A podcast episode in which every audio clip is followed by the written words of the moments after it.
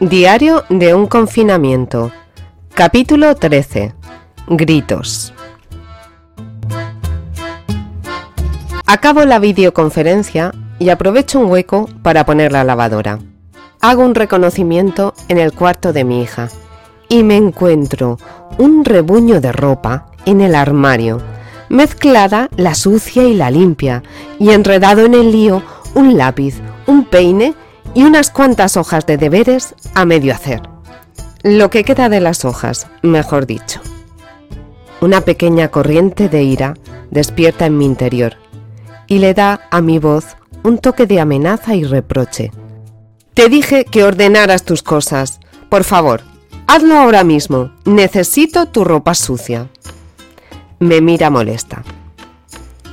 Diez minutos más tarde he recogido la cocina y vuelvo al cuarto de mi hija. Todo sigue igual, incluida ella, que no se ha movido de la silla. Te dije que recogieras esto. ¿Acaso estás sorda? Algo en mí sí que debe creer que lo está, porque mi voz se eleva a varios tonos. Me mira más molesta que antes. Las pequeñas corrientes de ira se van convirtiendo en calambrazos, provocando cortocircuitos en mi red emocional. Regreso una vez más. Mis gritos me roban el poco control de mí que me queda y acaban en un montón de descalificativos dirigidos a mi hija. Y juraría que ella me mira sin comprender. Al menos el rebuño sigue en su armario. Se atreve a gritarme, ¡Que ya voy, pesada! Y su grito supera el mío. Me voy. Los calambrazos ya son fuertes corrientes. Toda yo me cortocircuito. Me encierro en el baño, como hacía de pequeña.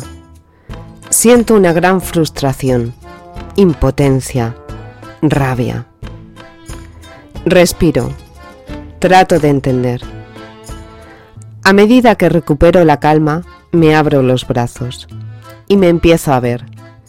Siento en mí el dolor de ser ignorada. No es solo algo de ahora, de hoy, es un dolor antiguo. Es una sensación familiar presente en mi vida desde mi niñez. El dolor de sentirme incomprendida por mis padres, por mis hermanos, por mis compañeros, por mis amigos. Una emoción que me daba miedo sentir.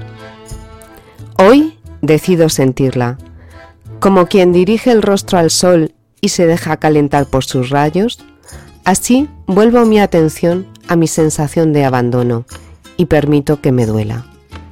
Extraño, pero voy sintiendo alivio.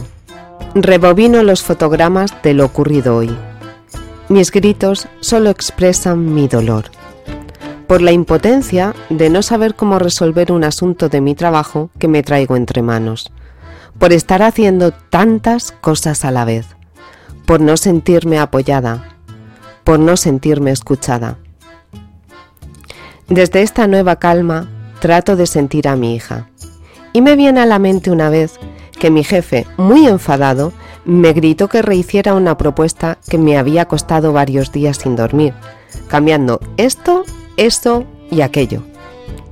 Sentí tanta frustración al escuchar cómo descalificaba mi trabajo que lo de cambiar eso, esto y aquello ni siquiera lo oí. Me costó un día entero comprender lo que me pedía. El día que necesité para calmar la rabia de que se hubiera dirigido a mí de una manera tan brusca y poco amable. Retrocedo al momento cero y medio de este relato. Voy a volver a abrir el armario y miro el desorden.